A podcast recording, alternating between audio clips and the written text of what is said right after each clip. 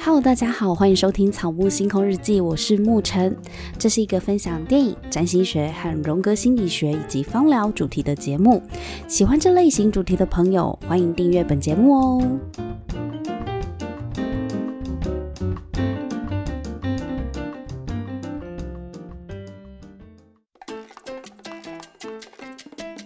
哇，Oh my God，回忆都回来了。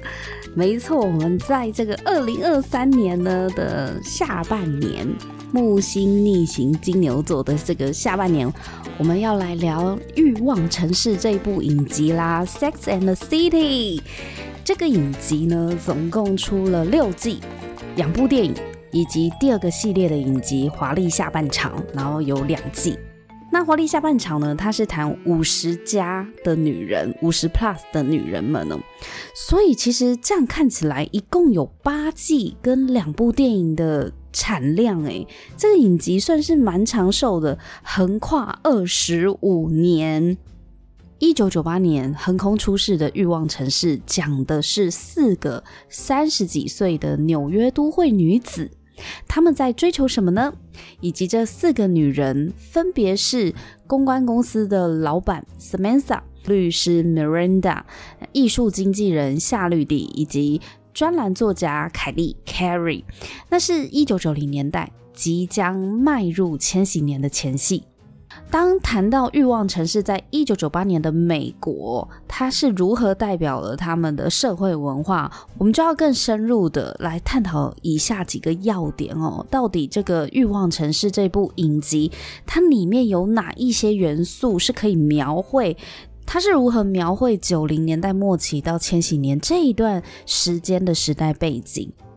首先，第一个呢，我们一定无法忽视一九九零年代非常重要的性解放和女性主义。在《Sex and the City》影集里面有四位女主要的女性角色，就是 Carrie，然后夏绿蒂、Miranda 跟 Samantha。代表了不同的性格跟价值观，但是呢，这四位女主角呢，共同展现了女性的性解放和性自由。性自由呢，指的是个体有权自由的选择自己的性行为和性伴侣，而不受不当的压迫或者是干预，包含法律哦。就他们寻求一个，我对我自己的性行为呢，是要有自主权的。那性解放呢？它是指的是人们要更自由的表达自己的性取向、性别身份以及性需求，并且减少社会的一些道德制约啊，包含了反对性别歧视，或者是性别角色的刻板印象，或是性向歧视等等的，提倡平等和尊重。所以，性解放和性自由呢，在一九九零年代也被凸显了出来。那第二个呢，就是我们可以看见《Sex and the City》里面的时尚和消费主义，因为在影集中的角色们呢，经常会穿着很时尚的服装参加派对，并且追求奢侈品。这四个女主角她们的工作呢，也都是以白领上层精英阶级为主哦，所以你会看到她们很常去参加派对，然后感觉就是生活在纽约这个都市，然后。都蛮有钱的，这反映了当时社会文化中的消费主义和物质主义的风潮，特别是在纽约。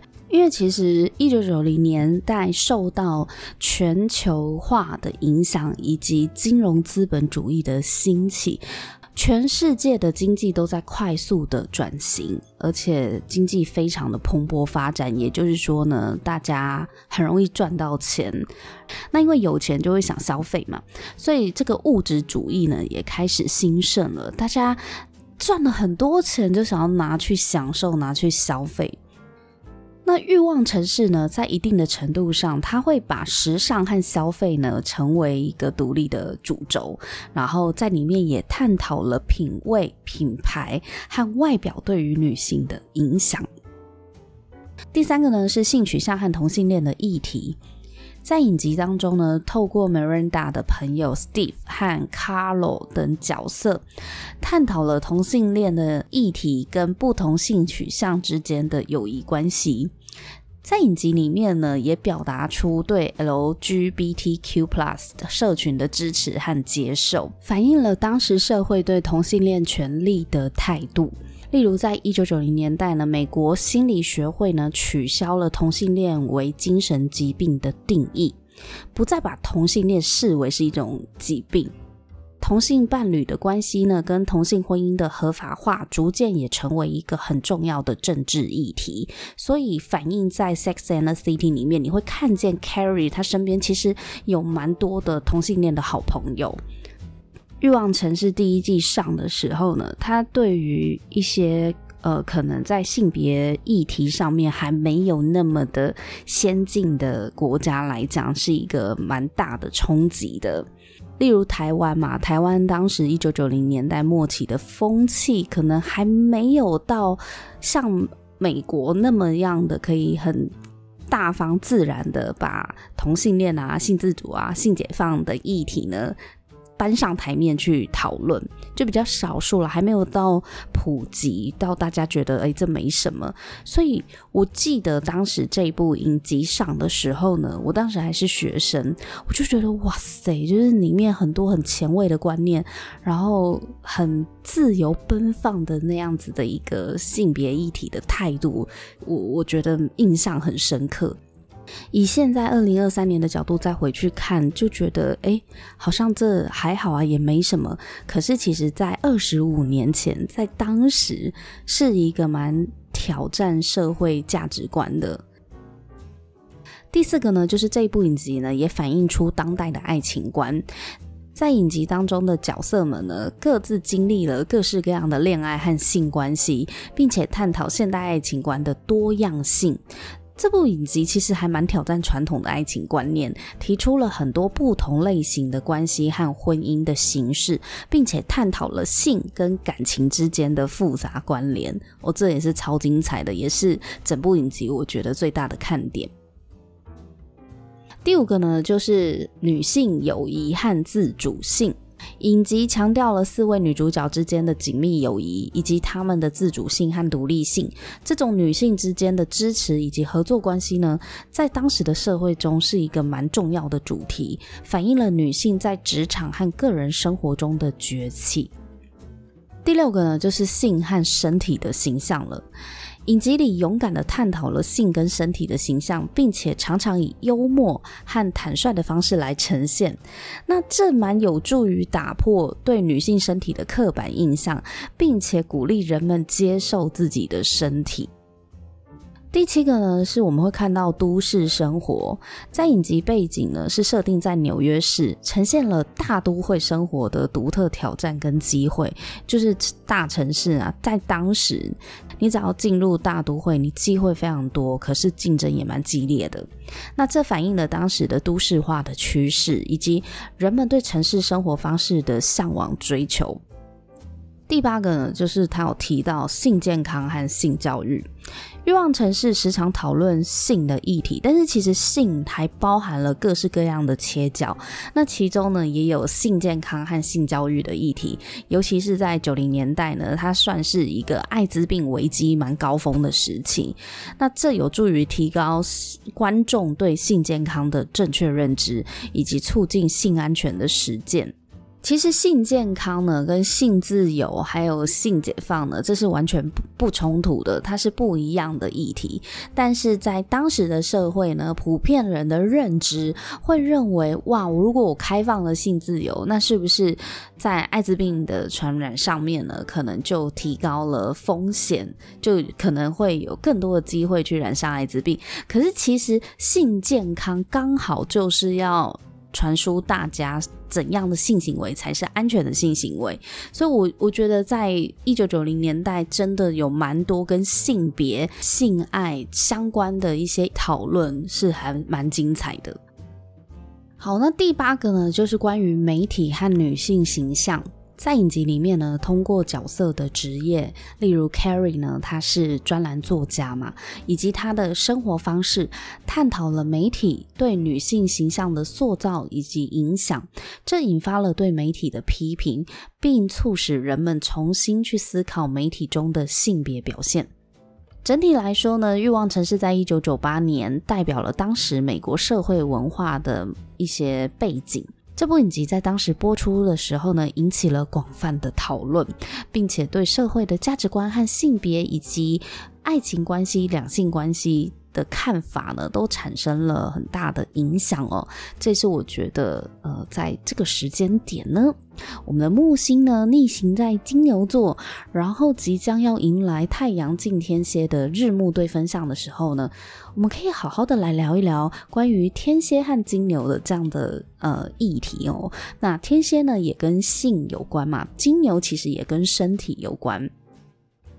所以前两集我们从欲望的角度切入，那接下来欲望城市其实里面，我我认为它是一个蛮有深度的影集，真的是现在重重新回去看就发现哇，它其实里面带有很多的批判思考在。那当然都是透过 Carrie，就是凯莉这个专栏作家的旁白，然后带我们去反思一些我们社会中存在的各式各样的议题。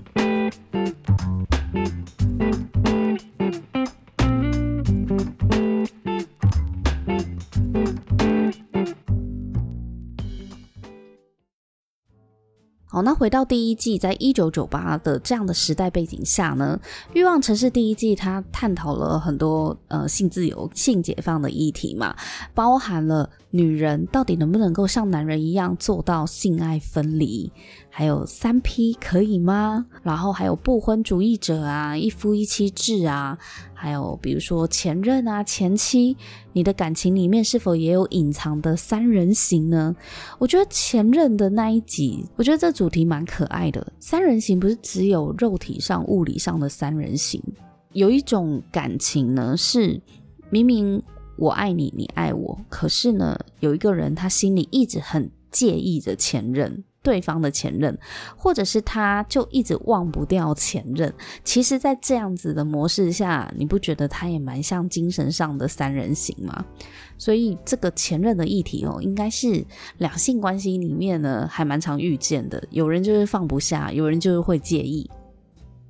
然后我记得还有一集呢是。要结婚才能够继承财产，那同性恋怎么办？就凯莉就有个同性恋的好朋友，他他家就是要结婚才能够分到财产的，然后逼得他请凯莉跟他假结婚。对，我就觉得这一集也蛮妙的哦，就是对啊，为什么一定要结婚才有财财产继承权呢？那同性恋怎么办呢？我觉得。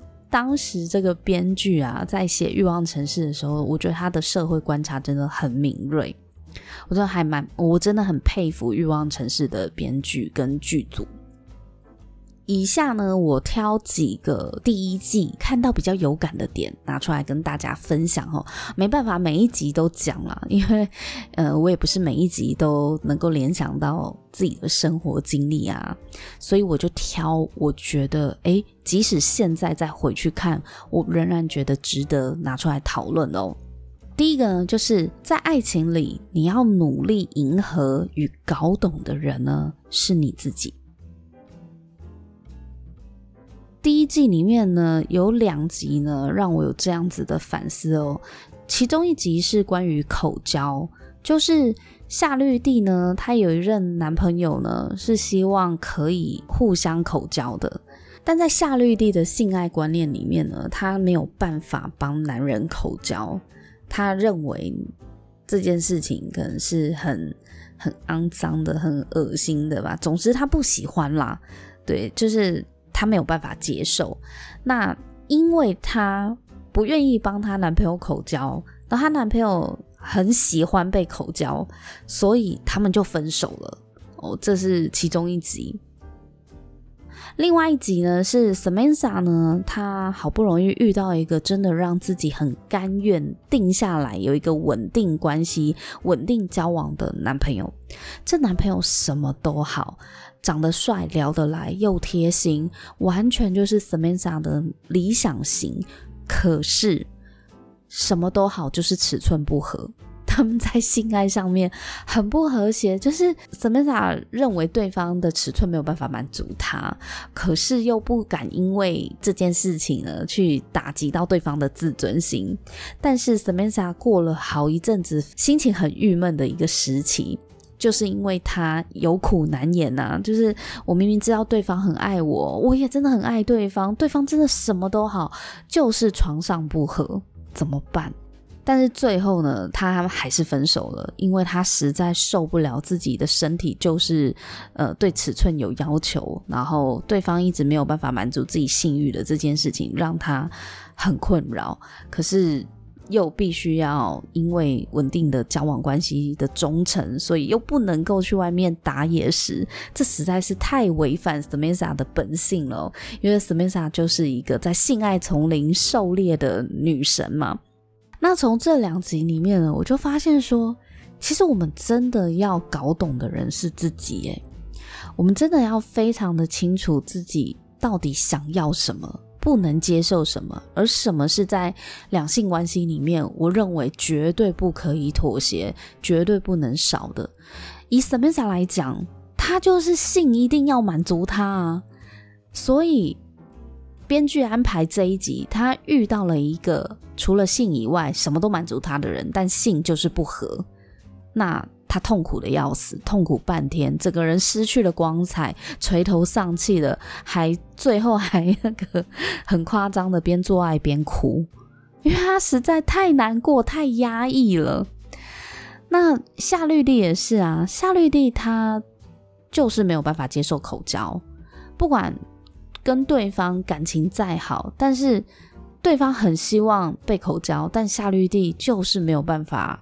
帮对方口交的时候怎么办？两个人就脆了。所以在爱情里面，如果当你很喜欢的事情、很想要的事情是对方不愿意做的，那你怎么办？嗯，影集里面是用口交为例，可是我实际上遇过生活周遭的例子比较多的是牵手。抱抱亲亲，就是有一方呢非常喜欢做这种亲密举动，比如非常喜欢牵手，非常喜欢拥抱。但是呢，另外一方呢就是很不喜欢有过多的肢体接触，因为他可能会觉得很矮油。每一个人的成长背景不一样嘛，所以。嗯，有些人在成长环境里面，他就不太喜欢别人跟他肢体有太太过亲密的接触，那没有特别喜欢亲亲抱抱。可是有另外一方非常非常需要，那这样子的协调，真的就是两个人要去想办法去有一个平衡点了，就两个人就要说好。可是如果你今天很想要的事情是对方打死都不愿意做的。哇，那你到底要不要勉强他？如果你勉强了他，那他会不不开心啊？因为他会一直觉得啊，我我我要尽可能的满足你的需求，即便这件事情我真的很讨厌。那如果你尊重对方，你不勉强他，可是你自己又非常非常渴望某件事情一直没有被满足，这就跟什么人一样。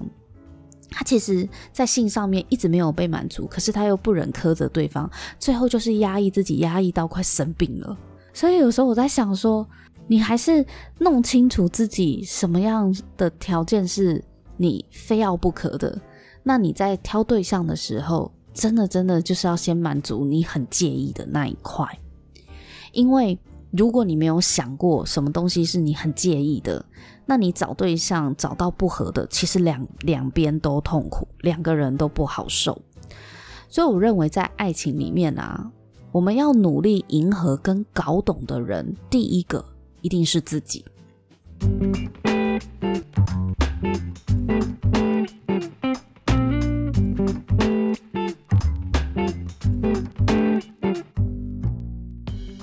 好，那第二个点呢，我想拿出来跟大家讨论的就是兰妮。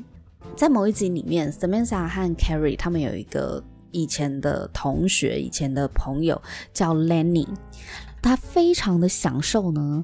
当他在派对里面脱衣服的时候，众人对他的注目焦点跟那种激赏的眼光啊、欢呼啊、耶、那种。但好像自己是明星一样的那种感觉。可是呢，当她嫁人怀孕的时候，她发现她大着肚子想要再跳脱衣舞，大家只觉得很尴尬，真的是超尴尬的。然后她就哭了，因为她发现她回不去了。自从她怀孕，身份已经变成准妈妈之后，好像有一些她以前很擅长做的事情，她喜欢做的事情，她不能这样做了。又或者是说，这个社会不期待她在做她喜欢的事情了，因为大家用“你是妈妈，你是怀孕的准妈妈，你做这件事情真的很不恰当”，这样子的反差呢，让 Lenny 呢哭得很伤心。她非常的难受，但是她也认清了这个事实，就是啊、我怀孕了，我的奶子没有人要看了，所以她感到很沮丧。那我觉得这一集其实感触良多，就是尤其是我自己本身也是个妈妈，我我我可以理解那个我们在当妈妈前后的落差超级大的，女人是多么不想要被怀孕改变自我，多么抗拒母亲这个角色。因为其实很多人内在是不不想要当妈妈，或者是害怕当妈妈的，因为非常清楚，你当了妈妈之后，你会有非常多的牺牲，那意味着我不能再是从前的我。我们每个人都知道妈妈很伟大啊，因为这是社会主流的价值观，妈妈就要很伟大嘛。可是我们也都知道这句话意味着什么？母亲真伟大，就是意味着母亲呢，她是要为了家庭牺牲的。我们期待母亲是个牺牲者，因为有牺牲，她才伟大嘛。你想想看，你如果没有战死沙场，你怎么可以尽忠烈祠？所以任何的伟大都是用牺牲换来的啦。那母亲真伟大，背后就是在讲母亲就是应该要牺牲。这社会什么时候才可以停止歌颂母亲的伟大？我们可不可以不要再期待母亲就是应该要牺牲？不要再有这样的期待。一个女人呢，当她成为母亲之后，她就会为了家庭牺牲工作、金钱、时间和身材。而在一九九零年代的女性呢，也开始思考生小孩的必然性。女人是否就该放下工作，走入家庭，成为母亲？从那个时候，从一九九零年代开始在反思，我们女人除了时间到了结婚生小孩之外，我们有没有其他的可能性？当然。到二零二三年的现代，我们知道很多女人不婚不生嘛，幸福一生嘛。其实有人在研究啊，就是男生跟女生呢，结婚后的寿命长短之差异。男生啊，结婚之后呢，平均寿命会多个一两年。会增寿，可是女性则相反，女性结婚后是减寿的，这是有研究报告、有数据是可以查得到的哦。它就是一个客观的调查。为什么结婚呢？对男人是增寿，对女人是减寿呢？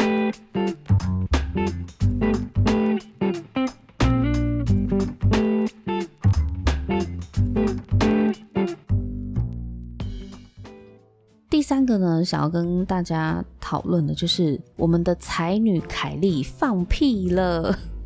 有一集呢，她在大人物的面前呢，她就是跟她男朋友在躺在床上聊天的时候呢，她放了一个屁。超级丢脸的，结果凯莉尴尬到拿着被单，真的是落荒而逃，哎，太好笑了！那一集真是百看不腻。我非常喜欢凯莉放屁这一集，因为我觉得她很简单粗暴的点出了一个很重要的点。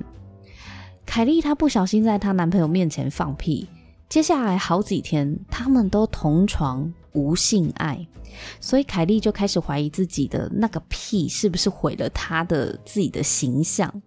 我觉得那个屁呀、其实从荣格心理学的角度来看，就是阴影，它就是让他觉得很尴尬、很不好意思、很羞愧。很不想要面对的那个阴影跑出来了，然后毁了他的人格面具。因为他在男男生面前都是要很优雅的、很 sweet 的，然后很有气质、很知性的那种形象。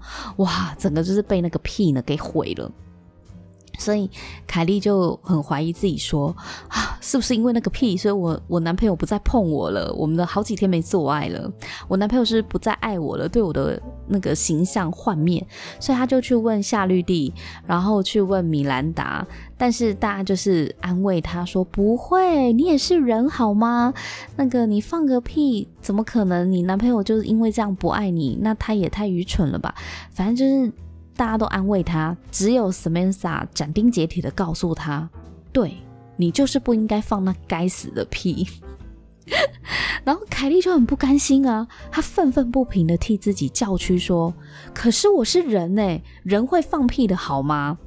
结果 Samantha 就说出了经典名言，她说：“不，你是女人，男人不要女人变成人。”我当年呢看不懂 Samantha 这句话，但是自从呢我学了荣格心理学之后呢，秒懂，因为这就是阿尼玛之于男人的重要性，他们才不希望女人变成人呢，女人就是要变成女神，阿尼玛呢是男性内在的女性的心灵志向，就是你把它想象成男人内在呢有一个。女性的意象，女性的灵魂。那男人对于内在女性灵魂，他怀有什么样的期待呢？也会反映在他的两性关系当中。所以，如果男性内在的那个女性的灵魂呢，她是非常纯洁无瑕的，她是非常像女神一样高高在上的话呢，他在两性关系当中的互动压力就会越来越大。因为谁可以符合他心里那么完美的女神印象呢？我记得邓惠文医师曾经有讲过呢，如果一个男人他内在的阿尼玛，就是他内在的那个女性灵魂，假如是非常强大、非常神圣的时候呢，当我们把内在这个异性灵魂放在一个神圣的神坛上，那么我们将会对所有现实生活中的异性感到很失望。因为没有人可以符合我们内心那个崇高的异性灵魂，所以 Samantha 的这句话，我觉得哇，讲得真的太好了。男人其实才不想要女人变成人，他们希望女人是女神。我觉得他讲得蛮精辟的，只是听在女性的心里面，听在凯莉的心里面，就会觉得我只不过也是个普通人而已呀。对啊，这才是真实的状况嘛，女人也是普通人而已。为什么男性呢，要活在那个完美的阿尼玛的想象里呢？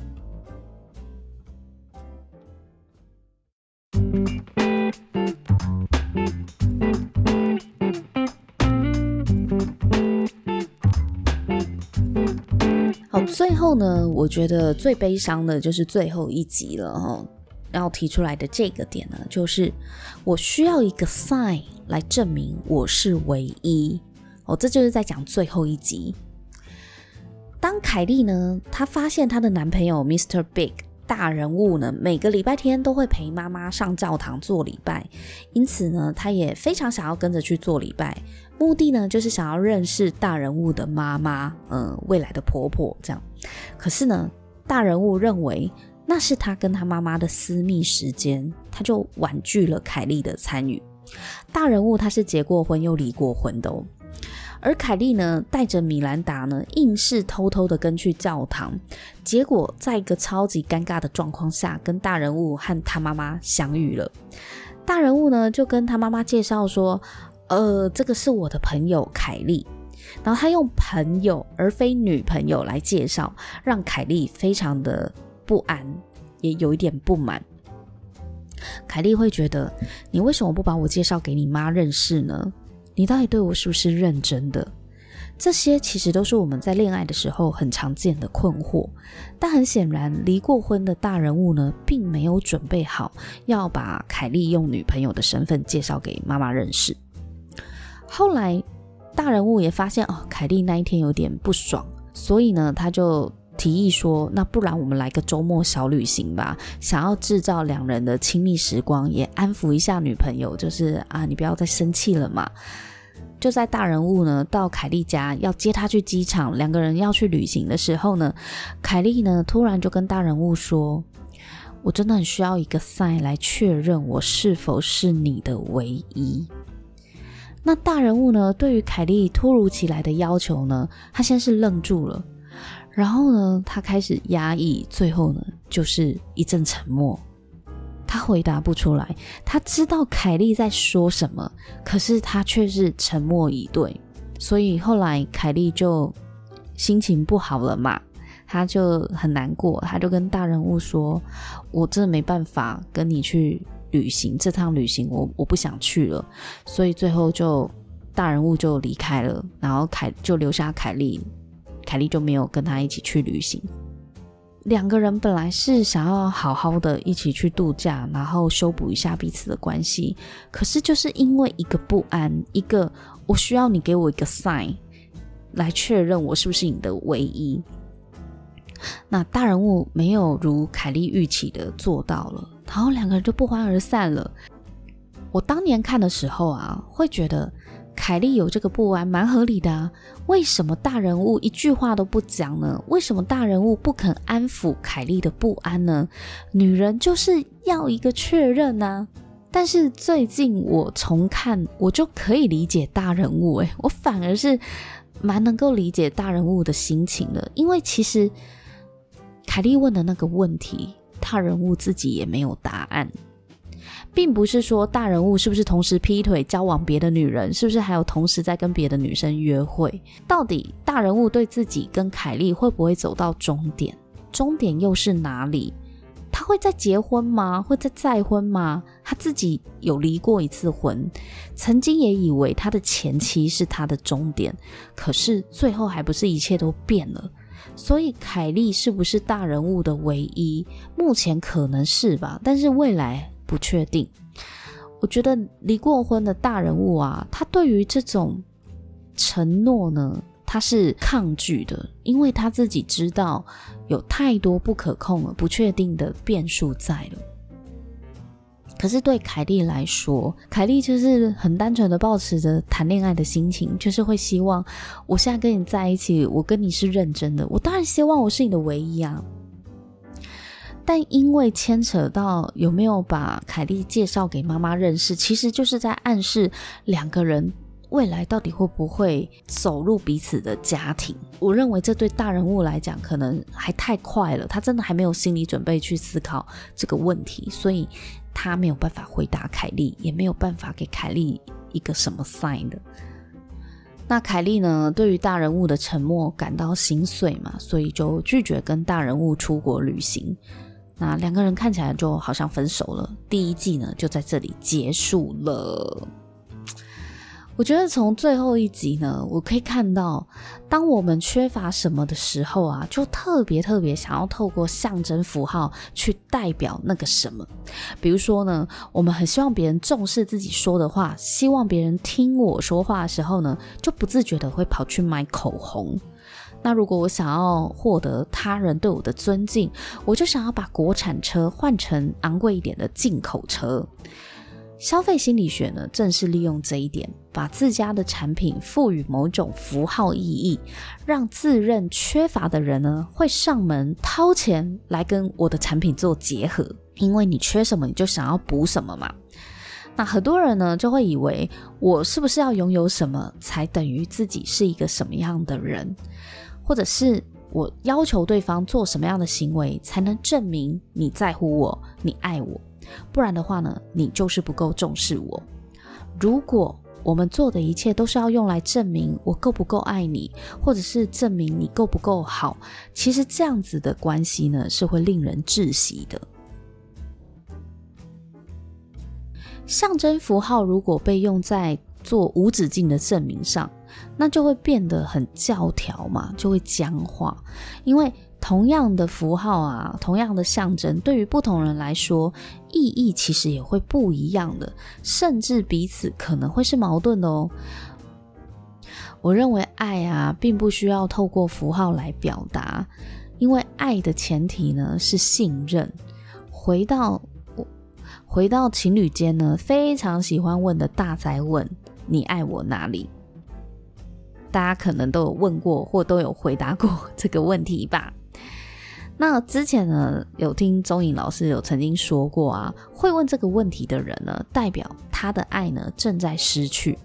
他开始感受不到爱了，开始流失爱了，所以才会希望透过另一半的答案来确认自己是否还被爱着。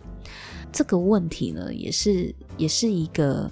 暗示就是，如果当你很想要问这个问题，或是当你的伴侣问你这个问题的时候呢，有可能他对于自己是不是还被你深爱着感到困惑了，所以他也希望你给他一个 sign 来确认他是不是真的还被你爱着。这也反映在凯莉的心境上面，他为什么那么的不相信他是大人物的唯一呢？因为凯莉他对自己有。一些自卑感，就是在跟大人物相处的时候，其实凯莉是很自卑的。